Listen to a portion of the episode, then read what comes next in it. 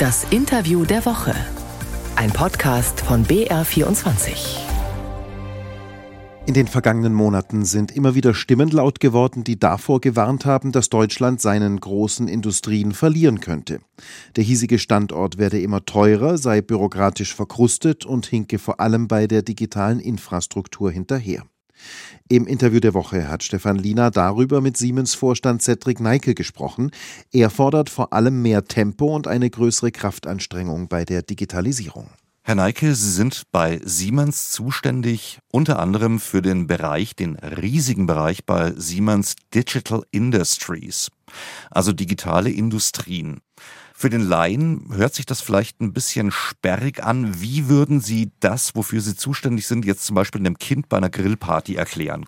Ich würde einfach sagen, wir helfen Menschen, neue Ideen umzusetzen. Also stell dir vor, du würdest einen neuen Lego-Satz aufbauen. Wir bauen die Software dafür, um das aufzusetzen. Wir helfen dabei, die Fabrik zu bauen, das Lego dann zu erstellen. Wir stellen sicher, dass das Lego dann auch passt und dann stellen wir auch sicher, dass das vernünftig zu dir kommt. Das heißt, wir kümmern uns um die Software, um das zu erfinden, aber auch um die Automatisierung, um das dann zu bauen.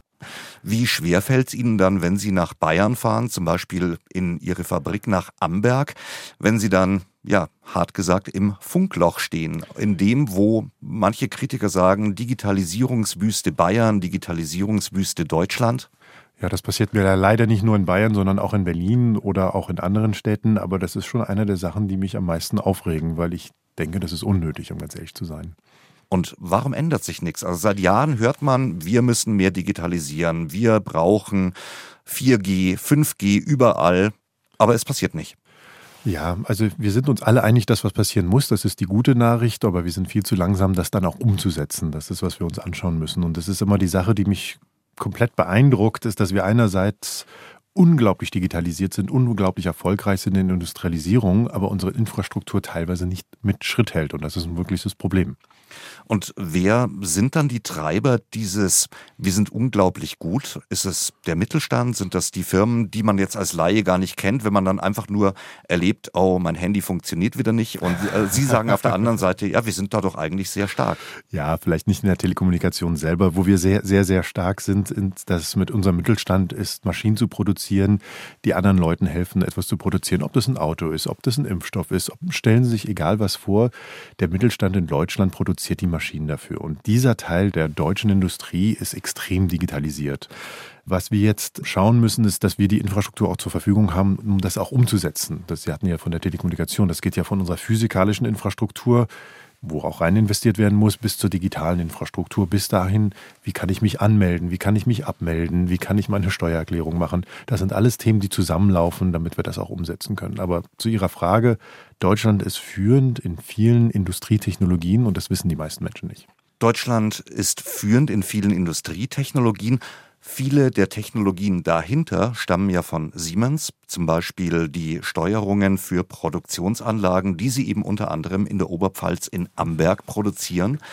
Das ist ja so eine Fabrik, wo Sie ja auch gerne Besucher durchführen, weil Sie sagen, da steckt alles drin, was Digitalisierung, Fabrikautomatisierung ausmacht.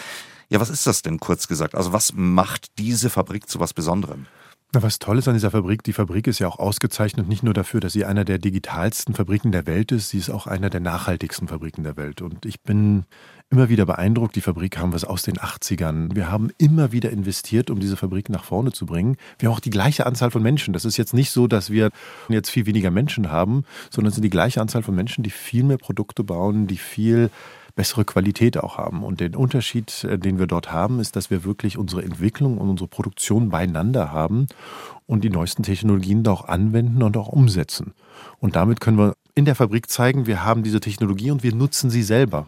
Wenn man sich jetzt Ihre Geschäftszahlen anschaut, der letzten Jahre, der letzten Quartale, gab es in diesem Bereich ja einen Rekord nach dem anderen. Das lässt ja darauf schließen, dass es weltweit oder zumindest in Teilen der Welt einen großen Trend zur Industrialisierung gibt, wenn es bis dahin noch keine Fabriken in den Ländern gab. Zum Beispiel plötzlich gibt es in Vietnam Autofabriken oder zu einer Reindustrialisierung, wie in den USA, wo man ja geglaubt hat, das ist alles weg nach China gegangen, jetzt bauen die da plötzlich wieder Fabriken.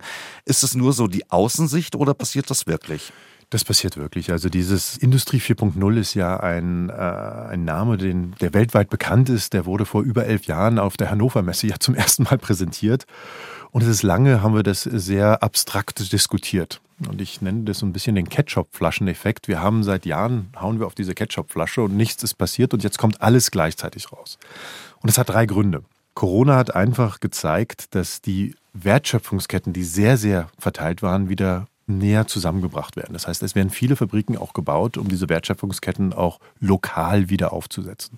Das passiert in den USA, das passiert in Europa, das passiert aber auch in allen anderen Teilen der Welt. Und das zu machen, braucht man von Anfang an auch diese Automatisierung. Das Zweite ist das ganze Thema Nachhaltigkeit. Wenn Sie Energie sparen wollen, brauchen Sie Automatisierung, um das so effizient wie möglich zu machen. Und mit den steigenden Energiepreisen ist das das zweite Thema, was auch wirklich passiert in der Form.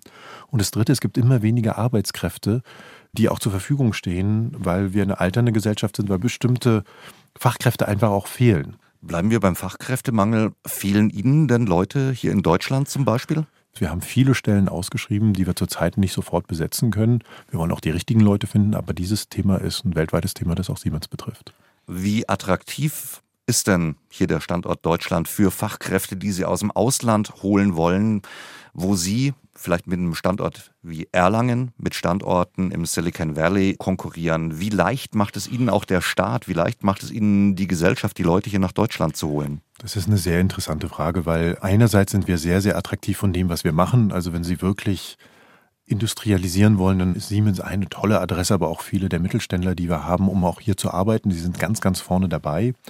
Aber andererseits machen wir es natürlich Menschen, die gewohnt sind, ihre Anmeldung per Internet zu machen, ihre Abmeldung per Internet zu machen, Strom und so weiter, das aufzusetzen. Das einfach das normale Leben, was wir in Deutschland als normal empfinden, ist in vielen anderen Ländern viel digitalisierter. Und das ist natürlich etwas, was es äh, schwieriger macht. Das heißt, wir sind von dem, was wir anbieten, attraktiv. Wir sind auch von der Umweltumgebung und auch der Sicherheit, wenn Sie sich das vorstellen, das ist, wenn Sie in Erlangen wohnen, frische Luft, Sie haben gute Schulen, das ist auch attraktiv. Aber ich muss schon sagen, also ich will jetzt nicht auf Erlangen gehen, aber insgesamt, wenn wir die Digitalisierung der Behörden uns anschauen, dann könnte man noch einen Schritt machen. Und nicht zuletzt im Standortwettbewerb mit den USA, die ja nicht zuletzt mit massiven Subventionspaketen um Industriestandorte werben, die möglicherweise ja auch in Deutschland entstehen könnten. Wir haben lange die USA kritisiert, dass sie nicht genug macht, um in der Nachhaltigkeitsumgebung auch wirklich zu investieren. Das macht sie jetzt mit ihrem IAA, mit dem Inflation Reduction Act. Der ist ja sehr stark auf nachhaltige Technologien fokussiert.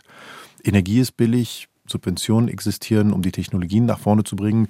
Und es ist ein Markt, der möchte sich reindustrialisieren. USA ist ein, gegenüber Deutschland oder auch China ein sehr nicht industrialisierter Ort. Das passiert jetzt auch gerade wieder. Also wir sehen schon, dass die Attraktivität der USA sehr stark gestiegen ist in den letzten Jahren. Heißt das, das, was viele befürchten, eine Deindustrialisierung Deutschlands? Droht das? Ich hoffe nicht. Das heißt, wir müssen wirklich allen unseren Grips reinsetzen, um diese Deindustrialisierung durch mehr Digitalisierung und Automatisierung auch wettbewerbsfähig auszugleichen. Und das ist, was wir immer gemacht haben. Aber wir werden auch jede Hilfe der Politik auch brauchen, das auch in Deutschland und in Europa umzusetzen. Ich würde da nicht nur, dass wir uns Deutschland angucken, sondern auch Europa insgesamt. Das sagt Siemens-Vorstand Cedric Neike im BR24-Interview der Woche. Stefan Liener hat mit ihm gesprochen.